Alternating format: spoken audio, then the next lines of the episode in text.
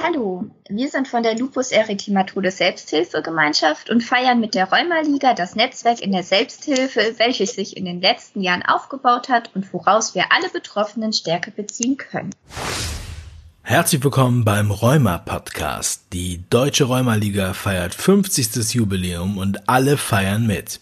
Die Verbände stellen erfolgreiche Angebote vor und informieren über Rheuma. Viel Spaß!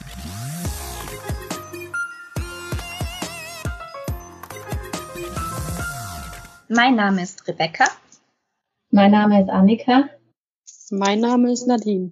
Ich bin 24 Jahre alt, gehe gerne spazieren mit meinem Hund, ähm, habe Lupus seit ich 10 bin, die Diagnose aber erst mit 18 bekommen und engagiere mich in der Selbsthilfegemeinschaft jetzt seit ich 19, 20 Jahre alt bin. Ja, ich bin 27 Jahre alt und ich spiele sehr gerne Fußball und bin gerne draußen in der Natur. Mein Lupus habe ich jetzt schon seit acht Jahren und seit sieben Jahren engagiere ich mich. Ich bin 27 Jahre alt. Meine Hobbys sind Schmuck machen, malen, Ton, arbeiten. Den Lupus habe ich die Diagnose seit 2017 und bei der Rheuma Liga bin ich seit drei Jahren dabei. Jetzt haben wir ganz vergessen zu sagen, warum wir uns engagieren. Das hatten wir eigentlich vorher ausgemacht. ähm, das setzen wir jetzt einfach nach. Ich fange kurz mal an. Und zwar, ich engagiere mich, weil ich zu der Diagnose sehr wenig Ansprechpartner hatte, aufgrund der Seltenheit dieser Erkrankung und dies gerne ändern wollte für zukünftige Diagnostizierte. Ja, ich engagiere mich, weil ich durch die Selbsthilfegemeinschaft Hilfe erfahren habe und auch gute Freundschaften geschlossen habe, wodurch ich sehr, sehr viel gelernt habe und auch meinen Lupus besser kennengelernt habe. Und deshalb wollte ich das Gleiche auch anderen Neuerkrankten oder schon länger Erkrankten weitergeben. Ich engagiere mich, weil ich selbst nichts über den Lupus wusste und nichts, nicht richtig erfahren habe, habe mich dafür dann entschlossen, bei einer Selbsthilfegruppe mitzumachen und konnte so einiges über die Erkrankung erfahren und habe alles einiges kennengelernt, neue Freundschaften geschlossen und Leute, die halt genau das Gleiche haben und alles mit einem verbindet. Was schon sehr wichtig ist, Leute zu haben, mit denen man sich da austauschen kann. Ja, Unsere Folge heißt Wie der Wolf zum Rheuma kam. Und viele fragen sich immer, was hat Wolf, also Lupus, mit äh, Rheuma zu tun und wie kam man auf diese Verbindung? Und den Ursprung hat das Ganze tatsächlich im Namen. Und zwar war früher das offensichtlichste Symptom, als die Krankheit noch nicht bekannt war, waren Narben im Gesicht von einer Hautbeteiligung. Kann man sich so vorstellen wie bei dem Sänger Seal, dem Ex von der Heidi Klum. Ähm, der hat diese Narben im Gesicht und man sagte dann, das sind Wolfsnarben. Aber im Grunde war es der Lupus und später kam dann Erythematodes noch hinzu, weil viele Patienten Erytheme im Gesicht haben. Ich persönlich nicht. Hat jemand von euch welche? Ich habe den Schmetterling im Gesicht. Genau, der Schmetterling ist ja ein bekanntes Erythem. Wie sieht der bei dir aus? Ähm, ich habe eigentlich immer ein rotes Gesicht, bis auf die Augen, die sind halt normal im normalen Ton. Ja, das ist das Erythematodes, was dann hinzukam. Und irgendwann kam dann noch Zusatzbezeichnungen wie systemischer, weil es halt welche mit Organbeteiligungen gibt oder Lupus nephritis für Leute, die halt es an der Niere haben. Denn der Lupus kann alles betreffen. Eine sehr wichtige Sache, die man darüber wissen sollte, wie so vieles andere worüber ich gerne aufklären möchte und ihr wahrscheinlich auch. Was würde euch jetzt als erstes einfallen, was ihr jemandem sagt, der Lupus nicht kennt? Also ich würde als erstes sagen, dass es eine Autoimmunerkrankung ist und mhm. Dass es auch eine seltene Erkrankung ist. Daher kennen es sehr viele auch nicht. Ja, das stimmt. Mhm. Und dass sie den ganzen Körper betreffen kann, nicht so wie andere. Ja, genau. Aber Autoimmunerkrankung sollten wir vielleicht auch kurz mal erklären. Und zwar bezeichnet eine Autoimmunerkrankung ein fehlgeleitetes Immunsystem, das den eigenen Körper angreift. Und es gibt verschiedene Arten von Autoimmunerkrankungen. Bei manchen wird zum Beispiel nur die Schilddrüse angegriffen, bei anderen ähm, eventuell nur die Haut und bei Lupus kann es das gesamte körpereigene Gewebe betreffen, also Organe, Muskeln, Nerven, was es so noch alles gibt. Und du, Nadine, was würdest du so den Leuten sagen? Ja, ich würde sagen auf jeden Fall, dass Lupus unberechenbar ist. Der Lupus kann ja immer zuschlagen. Ja, der Lupus ist unberechenbar. Vor allem, er läuft zwar schubförmig ab, aber man weiß nie, wann der nächste Schub kommt. Jeder Schub ist anders. Ja, das stimmt. Was habt ihr so für Beteiligungen? Also ich habe bis jetzt noch keine richtige Beteiligung. Bei mir ist der Lupus im Moment sehr, sehr ruhig. Ja, bei mir ist, sind eigentlich nur die Nieren betroffen. Also ist sehr einseitig mein Lupus. Was jetzt für Außenstehende vielleicht ziemlich komisch klingt, es ging nur die Nieren kaputt.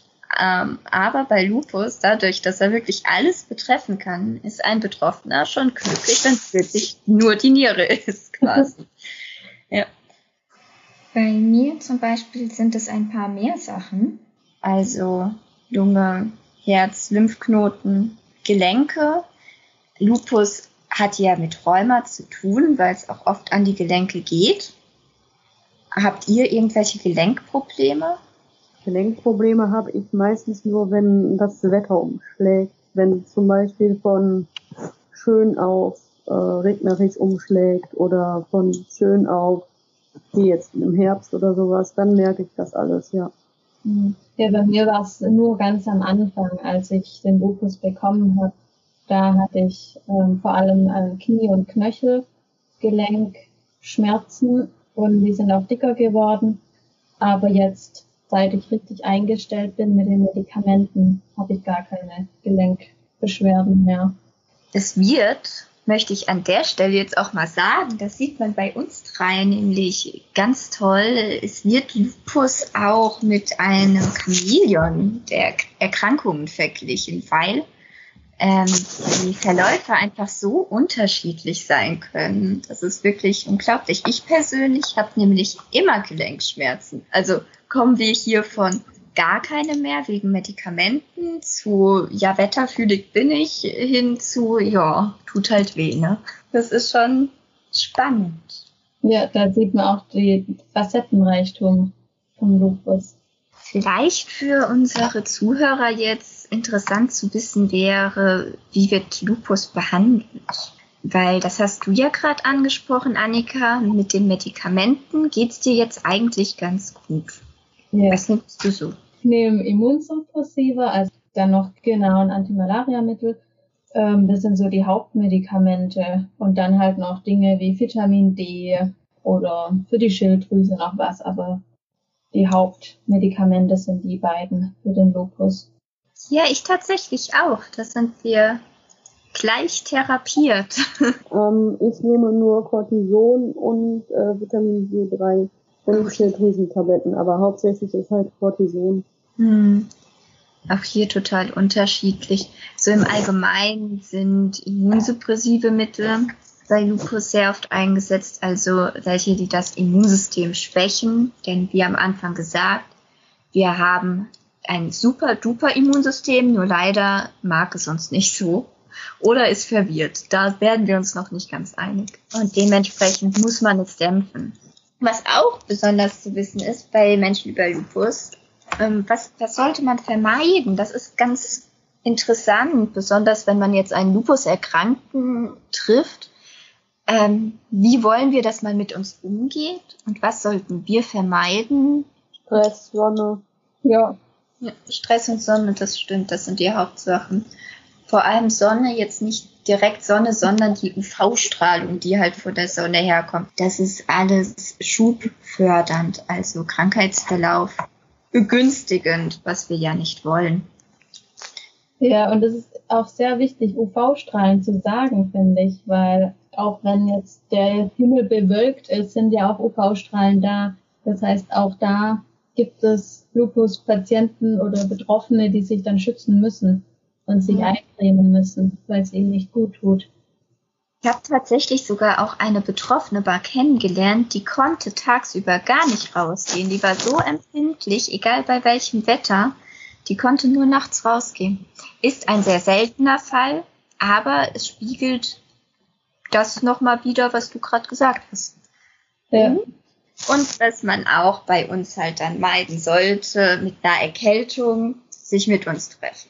Ich denke, kein Lupus-Erkrankter, der unter Medikamenten steht, der, die das Immunsystem dämpfen, ist böse drum, wenn man eine Verabredung gegen Krankheit absagt. Denn wenn wir immunsupprimiert sind, kann schon eine einfache Erkältung ins Krankenhaus führen. Mhm. Wenn es doof läuft. Weil unser Immunsystem sich ja nicht richtig wehren kann. Und wenn es nicht passiert, kann es trotzdem den Lupus triggern. Ja, das stimmt. Wir nähern uns dem Ende und jetzt wäre es vielleicht noch ganz interessant zu wissen, wie erkennt man, dass man Lupus hat oder könnte es erkennen? Also bei mir habe ich es gemerkt, dass meine Gelenke angeschwollen sind immer wieder wie am Anfang gesagt, ich habe das ja mit zehn Jahren das erste Mal bekommen. Ich hatte ganz arg Magenprobleme und insgesamt Gelenkschmerzen waren schon vorhanden. Und dann bin ich acht Jahre zu Ärzten gerannt und mit 18 kam dann durch eine ähm, Blutprobe beim Rheumatologen raus, dass ich Lupus habe. Und ich hatte halt noch andere Symptome wie Lichtempfindlichkeit, ähm, Brustfellrippenentzündung und Nierenentzündung und so. Bei mir hat es eigentlich so angefangen, dass ich Wassereinlagerungen im Gewebe bekommen habe und die sind immer mehr geworden. Es kamen dann auch noch Gelenkschmerzen dazu, vor allem äh, in den Beinen und dann hatte ich auch noch Fieber bekommen, also so grippeähnliche Symptome als es dann so schlimm war, bin ich dann zum Arzt und dann auch ins Krankenhaus gegangen.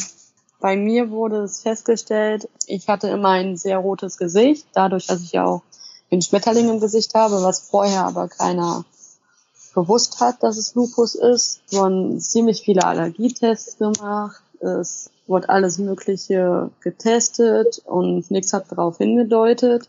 Dann bin ich in eine Rheumaklinik überwiesen worden und da hat sich ein Arzt hingesetzt und hat mehrere Blutuntersuchungen gemacht. Und da waren dann die Entzündungswerte auch immer sehr, sehr hoch. Und ähm, dann wurde, wurde festgestellt, dass ich auch Sonnenallergie dabei noch habe, dass ich halt immer, sobald ich draußen bin, alles rot habe. Und daraufhin haben sie dann festgestellt, dass es bei mir Lupus ist. Hm, sehe ich das richtig, dass bei euch beiden auch ein Rheumatologe involviert war? Ja. Hm, ja, im Krankenhaus dann. Okay, weil das ist eigentlich auch der Hauptansprechpartner für Lupus-Verdachtsmomente oder ein Immunologe, aber die meisten gehen zu Rheumatologen. Da kam es auch bei mir raus. Also wenn man denkt, man hat Lupus oder eine andere rheumatische Erkrankung, dann sollte man am besten gleich zu einem Rheumatologen gehen.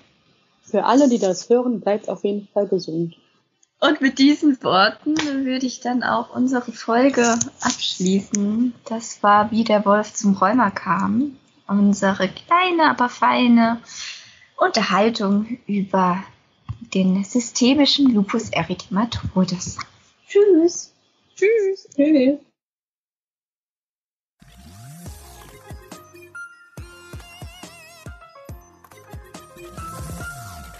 Vielen Dank fürs Zuhören.